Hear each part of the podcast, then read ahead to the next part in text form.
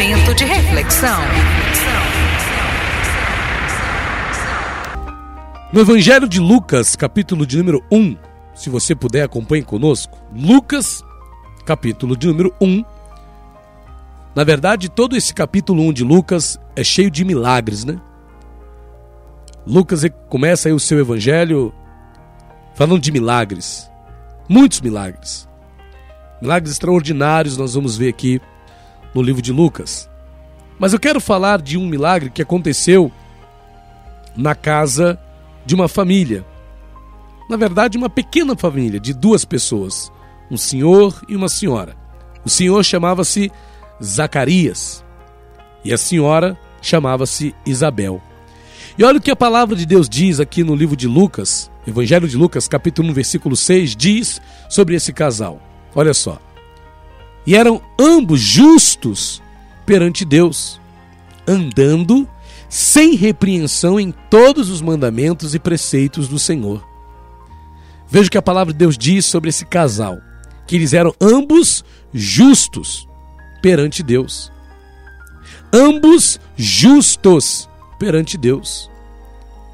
Quando eu ouço a palavra justo, eu entendo que eram pessoas que viviam uma vida íntegra, uma vida de retidão, uma vida de compromisso, uma vida de fidelidade a Deus, uma vida de obediência à vontade do Senhor.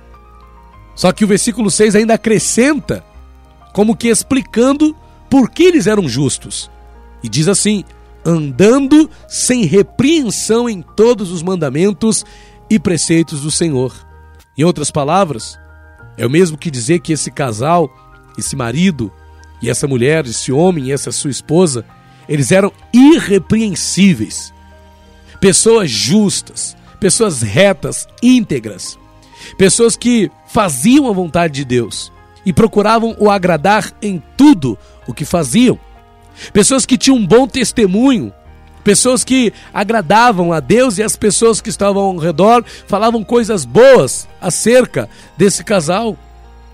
Porque era ele, eram eles um casal de justos. Eram eles um casal de servos do Senhor. Pastor, mas é claro, né? Eles eram assim porque eles eram sacerdotes, é verdade.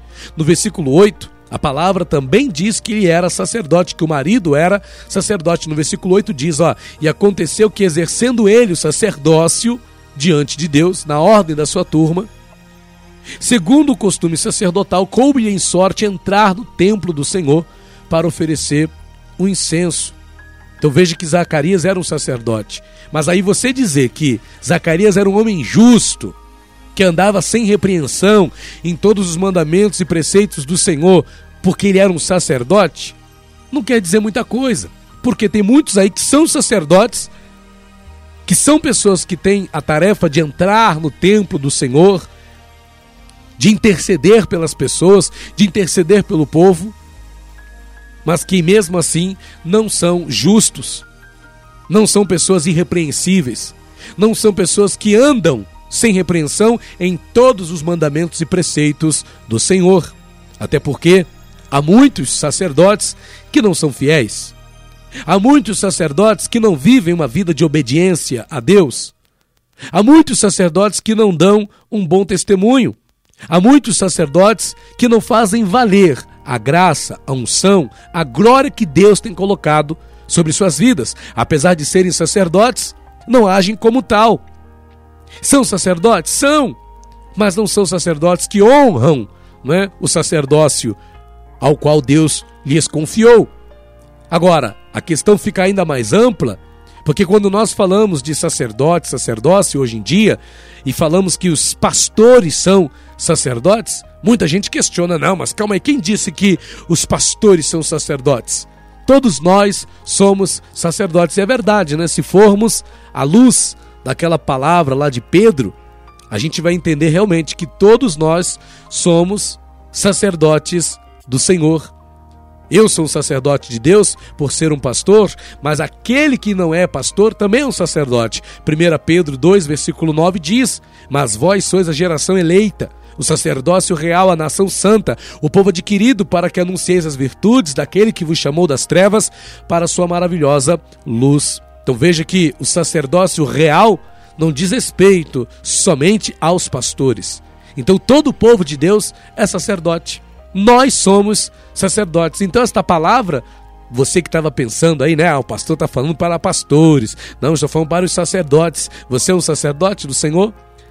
Talvez você não seja um sacerdote no, né, no sentido de ser um pastor, no sentido de ser um bispo, não é, de uma igreja.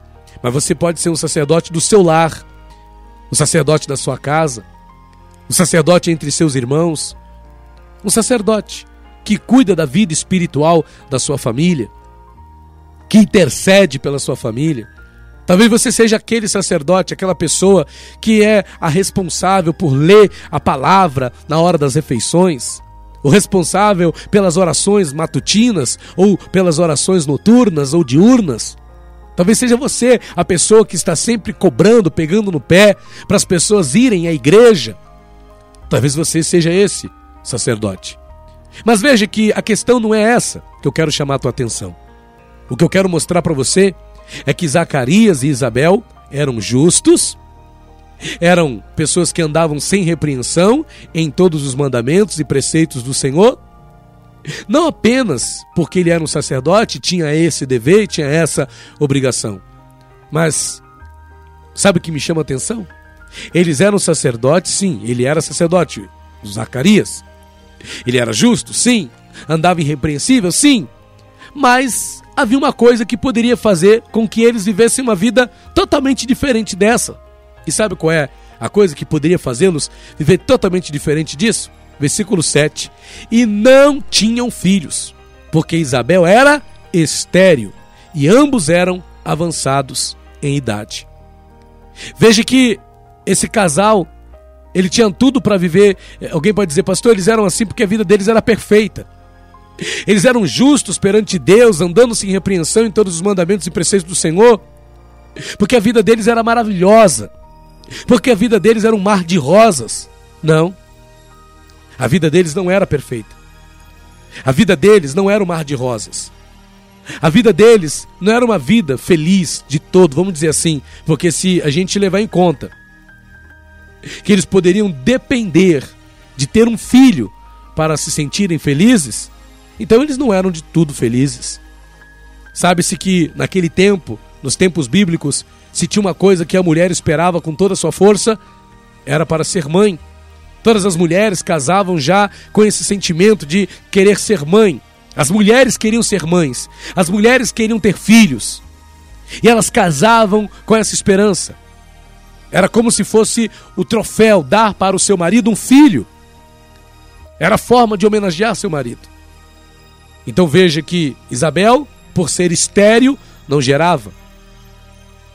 E agora estavam eles avançados em idade. Então veja só, não havia razões ali, porque para muitas pessoas, as coisas ruins que acontecem na sua vida, as dificuldades pelas quais passam, são justificativa para muitos deixarem de serem fiéis a Deus, para muitos deixarem de buscar a Deus, para muitos deixarem de viver uma vida de justiça, de integridade, de, de, de retidão diante do Senhor. A pessoa, porque as coisas não estão acontecendo na vida dela como ela gostaria, então a pessoa pensa: eu não posso. Como é que eu vou ser fiel a Deus se a minha vida está desse jeito? Eu, eu, eu não consegui o que eu queria, eu não me realizei na vida, eu não alcancei meus sonhos. Aquilo que eu esperava acontecer até agora não aconteceu. Ah, sinto muito, quando as coisas melhorarem, eu vou servir a Deus. Pensou se Isabel e Zacarias fossem pensar assim? Mas mesmo sem aquele sonho de mulher, que é ser mãe, ter se realizado na vida da Isabel, e mesmo sem a alegria de poder ter nos seus braços o seu filho, Zacarias, juntamente com a sua esposa, eram justos perante Deus. Andavam irrepreensíveis em todos os mandamentos e preceitos do Senhor. E sabe o que eu quero dizer para você? Eu quero dizer para você que as coisas que não têm dado certo na sua vida não são justificativas para que você não busque a Deus, para que você não seja justo, para que você não seja fiel a Deus. As coisas darem errado na sua vida e não saírem da forma como você gostaria que saísse, não são justificativa para que você viva uma vida à margem da vontade de Deus. As coisas darem errado na sua vida não são justificativa para que você deixe de dar a Deus o seu louvor, deixe de dar a Deus a honra, a glória e o louvor que somente Ele é digno de receber. A tua vida hoje não está tão boa quanto você gostaria que estivesse, não é justificativa para você não obedecer os mandamentos do Senhor. A tua vida hoje não ser um mar de rosas não é justificativa para você não viver uma vida de testemunho, para você não viver uma vida de integridade. Ah, pastor, mas é porque o senhor não sabe o que eu estou passando. Quando as coisas melhorarem, ah, eu sirvo a Deus. Quando as coisas melhorarem, aí eu faço a vontade do Senhor. Quando as coisas melhorarem, aí eu ando na linha. Não, meu irmão, você tem que andar na linha agora. Você tem que ser fiel no pouco. Você tem que ser fiel agora. Ah, pastor, mas esse tempo a coisa dificultou. Nós temos analisado, muitos pastores têm feito essa análise. Muita gente aí que está fora da igreja. Ah, não estou indo para a igreja mesmo. Debandou, desviou, está aí se lambuzando no pecado, fazendo coisas que só Deus sabe. Meu irmão, não importa como esteja a sua vida, não importa se alguma coisa você ainda não realizou, se alguma coisa que você sonha ainda não aconteceu, se você está frustrado, chateado porque alguma coisa que você gostaria ainda não aconteceu na sua vida, isso não é justificativa para você não ser justo perante Deus, para você deixar de andar sem repreensão em todos os mandamentos e preceitos do Senhor. E pode ter certeza de uma coisa: se você colocar no teu coração que não é justificativa, que não é justificativa para você as coisas que não estão acontecendo na sua vida, que elas não são justificativa para você não ser justo, para você não andar irrepreensível diante de Deus, Deus vai te honrar, porque esse casal vai ser honrado. Deus vai honrar esse casal, ainda que avançados em idade, Deus vai honrá-los, porque na vida de quem é fiel, a promessa pode até tardar, mas ela nunca deixa de cumprir. E na verdade, pode até a, a, o tardar é para nós, porque para Deus não tarda, é na hora certa. Então, em nome de Jesus, independente das razões que você possa ter para estar aí revoltado, chateado com a vida, que você entenda que o nosso Deus tem o controle de todas as coisas. Continue sendo justo se você já tem sido justo. Continue sendo reto se você já tem sido reto. Continue sendo íntegro se você já tem sido íntegro. Mas se você, por causa das circunstâncias da vida, tem abandonado a justiça, tem abandonado a retidão, tem abandonado a integridade, tem abandonado o bom testemunho, tem abandonado a vida com Deus, tem abandonado a irrepreensão, tem abandonado a justiça. Meu irmão, volta, volta, volte a ser um justo de Deus. Não espere as coisas melhorarem para você ser justo. Não espere as coisas melhorarem para você voltar a fazer a vontade do Senhor. Amém? Receba essa palavra. Deus honrou Zacarias, Deus honrou Isabel. E vai te honrar também, porque Deus é fiel para cumprir na tua vida aquilo que Ele tem te prometido. Continue sendo justo. A tua justiça tem um prêmio. Há uma honra de Deus para a nossa justiça. Deus nos honrará. Não é em vão que lavamos as mãos na inocência. Não é em vão que fazemos a vontade de Deus. Como está escrito, nosso trabalho no Senhor não é em vão.